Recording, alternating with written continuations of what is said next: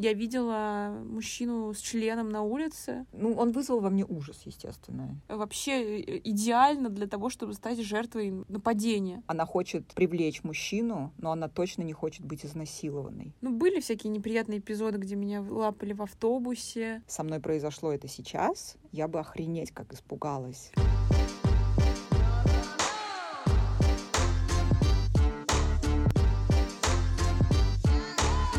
Маньяки! Он схватит тебя и утащит в свои подземелья. Да, тема сложная, конечно. Мы долго к ней подступались.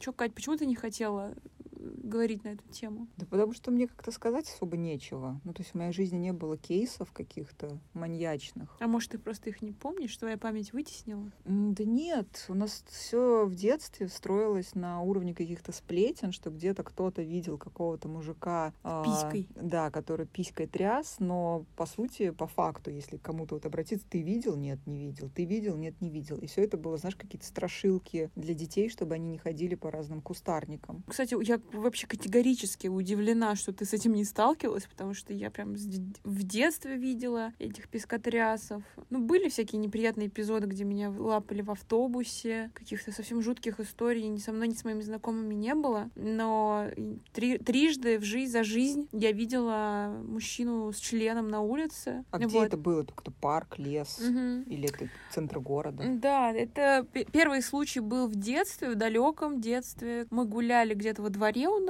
И Там была хоккейная коробка, и в какой-то момент я поворачиваю голову, и там мужчина стоит весь в черном, и он как бы стоит, ну, напротив этой хок- хоккейной коробки и показывает писюн свой. И мы убежали, что-то пошли в магазин за мороженым. А он, видимо, за нами проследил, и мы выходим из магазина, и он стоит перед входом опять с членом. Ну, звучит жутко. Ну, мы э, как бы не успели напугаться, мы просто побежали со всех ног куда-то там вдаль. Вот. э, Это был Я на самом деле вот случай. Ты сейчас рассказываешь говоришь, что вы были в начальной школе, и мне кажется, может быть, поэтому вы не особо напугались, потому что если бы сейчас со мной произошло это сейчас, я бы охренеть как испугалась. Ну, со мной если произошло бы- еще и сейчас, Да, буквально если бы- полгода назад. А, Это было где-то в начале зимы прошедшей. Я гуляла по Лосиному острову и шла к э, станции МЦК Белокаменная. Там такой проход, э, он нелюдный, но вообще там людей практически нет. Погода такая была не очень. И, короче, я иду, с двух сторон там стройка, с другой стороны какой-то железный забор, короче, все такое Идеальное место преступления. Да, идеальное место для пикотряса. Собственно, он нашел мне навстречу. В общем, я не поняла сначала. Я, я иду просто, смотрю вперед, и ну, мы пор- поравнялись с этим мужиком, и смотрю, он так пристально смотрит на меня, и я просто как-то гл- взгляд опустила. Видимо, они реально какие-то излучают эти, типа, посмотри на мой член, посмотри на мой член, потому что я не планировала, но гл- глаза опустила, у него писюн голый. Ну, и я пошла дальше просто, не оберну, не оборачиваясь. Блин, у меня не было таких случаев, э, но у меня были истории одной моей подруги, которая в метро ехала по фиолетовой ветке, когда училась в институте, и мужчина просто начал мастурбировать. Как-то сзади пристроился, там же все время такая давка, и он пристроился и начал это все делать. Она это увидела, начала кричать. И его на станции какие-то мужчины посторонние э, вытолкали из вагона и, по-моему, даже начали бить. У меня был случай, когда от меня просто терся какой-то дед в метро. Ну вот, и я в какой-то момент сначала я не поняла, я думала ему Я не там- поняла. Я не поняла вообще. Я думала, что, может быть, как-то он пытается просто перестроиться ближе к выходу, но потом я поняла, что нет, он просто трется об мою ногу. Я ему ничего не сказала, я просто на него посмотрела каким-то убийственным взглядом, и он отвернулся. Ну, это, конечно, было мерзко. Ты знаешь, я тут недавно тоже на эту тему разговаривала еще с одной своей знакомой, доварила такую штуку, что мне кажется, что я как-то защищаю все-таки от этих историй, потому что вот женственность, ну вот мы с тобой говорили про сексуальность, вот когда женщина одевается как бы женственно с точки зрения канонов и стереотипов, но неудобно, какие-нибудь шпильки, платформа, юбка узкая или платье, я подумала, вот я поднимаюсь на МКАДе, как бы я себя чувствую крайне у- уязвимо, потому что я не убегу просто в таком, ну как бы у меня узкая юбка, Мгм. шпильки, как я убегу вот от маньяка. И мне кажется, у меня на самом деле уже давно как-то э, вот этот инстинкт самосохранения так включился, что я понимаю, что вот эта женская одежда, она вообще э, идеальна для того, чтобы стать жертвой нападения. Слушай, это интересное размышление. Как будто бы оно говорит, э, ну, подводит нас к тому, что как будто бы женщина сама привлекает маньяков, что, ну, как бы я считаю, в корне неверно, что неважно, в чем ты, на... что на тебе надето, юбка короткая, платье, типа, никто не имеет права вообще до тебя дотрагиваться без твоего согласия. Да, безусловно, это я скорее больше про себя говорю, что на меня, мне кажется, ми... реальный мир так не работает, что маньяк такой не смотрит и не думает, ага, ну это ее право так одеваться, я не буду на нее нападать, э, что в реальном мире все-таки выбирается какая-то уязвимая девушка плюс привлекательная и равно э, прекрасная жертва. И я как-то вот для себя, видимо, приняла когда-то решение, что я такой быть не хочу, я не хочу стать жертвой нападения, поэтому я хожу в кроссовках, в удобной обуви, в штанах, чтобы убежать, не знаю, мне было удобно, комфортно и безопасно. Это скорее моя защитная реакция, это я вот осознала свой, ну, как бы свой такой процесс внутренний, mm. потому что вот, ну, у меня действительно есть страх того, что на меня могут напасть, это, конечно, невротическое, но оно есть. Интересно. Ну, просто для меня никогда вот страх э, нападения не являлся поводом не надевать каблуки или там какие-то короткие или обтягивающие юбки или платья. У меня как-то вот этот механизм не срабатывает. Ну, так, если думать э, про психологию маньяков, то, ну, какие-нибудь там, понятно, они, скорее всего, выбирают жертву, которая, скорее всего, будет меньше всего сопротивляться. А это, как правило, женщина, которая либо не может убежать, потому что на ней каблуки или узкая юбка, либо там она какая-нибудь хрупкая. Или совсем, да, да, слабая, или там, не знаю, подростки, которые, ну, просто физически он сильнее своей жертвы. Но мне кажется, не все маньяки так работают. Ну, не, все, не у всех в голове именно такой, такая мотивация. То есть некоторые, может, привлекает какой-то определенный тип женщин. Угу. Какой-то, не знаю, там, только блондинки, или только женщины в возрасте, или только, я не знаю, там, какие-нибудь работницы э, медицинских учреждений. Ну, это я сейчас фантазирую, но мне кажется, что... Ну, фетишисты, да, разные есть, Да, конечно. у каждого какие-то свои приколясы. Ну, ты знаешь, наверное, эту штуку, когда женщина подает э, в суд на изнасилование, а мужчина говорит, она была так одета вызывающе, что сама виновата. Когда девушка в мини-юбке идет, вот это осуждение женщин, которые, ну, хотят выглядеть привлекательно, сексуально. Ну да, для меня это, а... это, это полнейший вообще дичь, и я надеюсь, что мы когда-нибудь перерастем вообще вот это вот тупое мышление о том, что если на тебе юбка, то давай трахни меня, как бы нет вообще. а, я сейчас скажу страшную вещь, и, возможно, ты после этого не захочешь со мной общаться. Но, наверное, я отчасти соглашаюсь с этой логикой, потому что когда я вижу девушку в короткой юбке, ну, все равно у меня как-то какое-то осуждение приходит. То есть я думаю, она явно там ищет мужского внимания, она явно привлекает к себе внимание. Ну, то есть у меня, я сама так не одеваюсь, ну, отчасти, может быть, потому что у меня такая защита, типа, что не трогайте меня вообще, я там не, не сексуальный объект, не надо меня нападать, не надо меня насиловать. Но еще здесь какой-то момент с тем, что я не хочу, чтобы меня так воспринимали как-то легкомысленно, что вот я... Объектизировали. Да, да, да, вот, то есть, ну, а я думаю, девушки, которые так одеваются, особенно в бизнес-среде, вот бывают красивые костюмы, женственные, все все такое там, да. Но бывает, когда откровенная сексуальность такая. И вот тут я думаю, блин, вот, ну, ты тут явно как будто э, какую-то нечестную игру ведешь. Я, конечно, тут э, вот, может быть, каких-то неправильных взглядов, может быть, это мои какие-то зашоренности, может быть, это зависть, я не знаю что, но я э, думаю, что это как-то неуместно. Я в этом плане, ну, очень категорично и не могу сказать, что я там разделяю точку, точку зрения, потому что когда женщина, как мне кажется, когда женщина одевает на себя откровенно свадебный наряд, она хочет привлечь мужчину, но она точно не хочет быть изнасилованной. И поэтому да, осуждать да. ее за то, что ее изнасиловали, потому что на ней было короткое платье. Нет, безусловно, нет. Я про это вообще даже не говорю, что насилие там никак не может быть оправдано. Но скорее, но просто когда я вижу э, там девушек, да, которые, ну, вот такие беспомощные, вот она маленькая, она в этой юбочке, она живет в каких-то ебенях, и на своих ботфортиках и в этой юбочке едет поздно вечером в метро, вот в таком виде. Я вот думаю, ну блин, ну ты же в реальном мире живешь. Я понимаю, что мы должны сопротивляться, и мы не должны показывать свой страх, не задевать паранжу. Но вот у меня срабатывает вот это типа, блин, ну, ну ты же понимаешь, что ну, ты не в безопасности совсем, и ты еще и себе усложняешь жизнь вот этим всем. Слушай, я согласна с тобой в том плане, что, э, ну, как, наверное, вызывающая одежда должна быть уместна. То есть, если ты идешь на вечеринку, то да, ты надеваешь. Если ты идешь там, я не знаю, по, по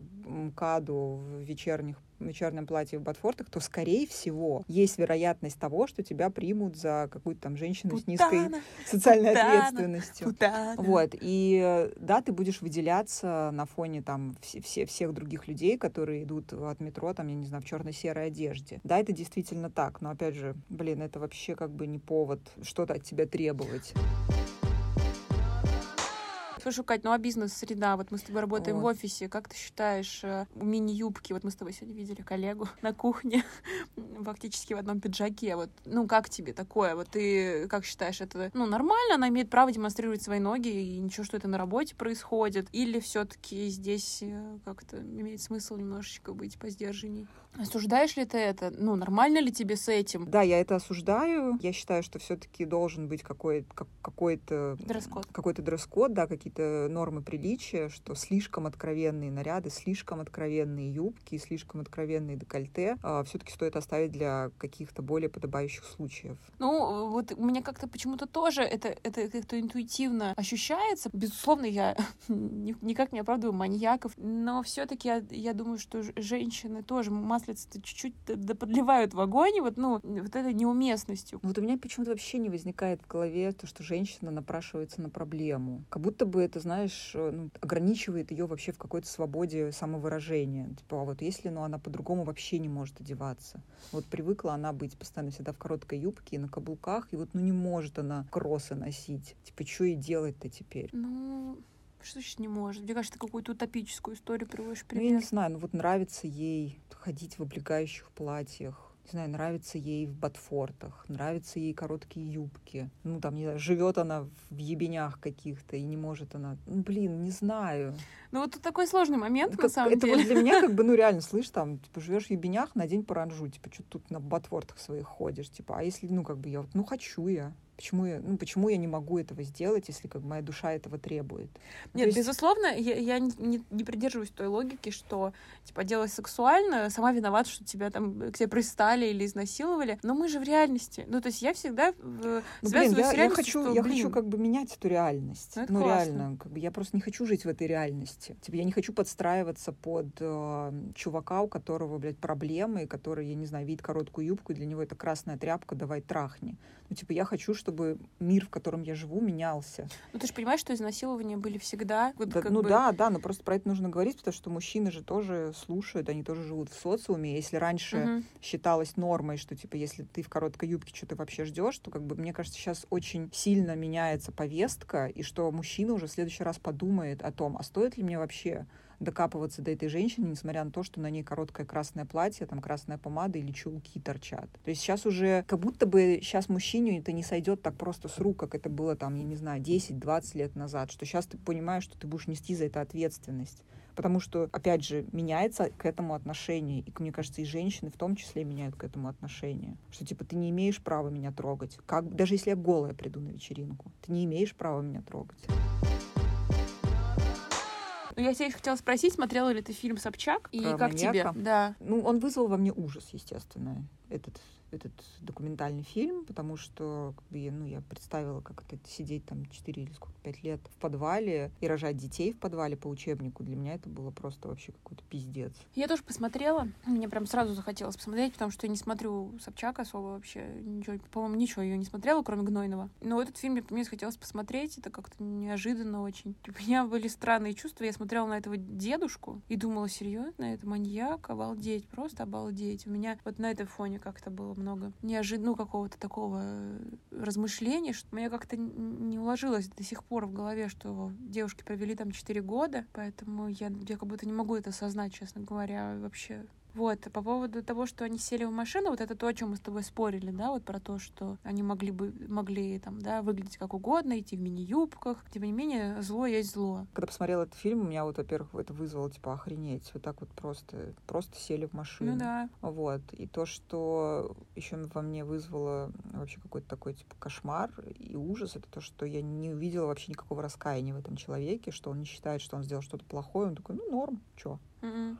Типа, подумаешь. Ну, то есть для него, ну, как будто бы он вообще не осознает, что, что это плохо.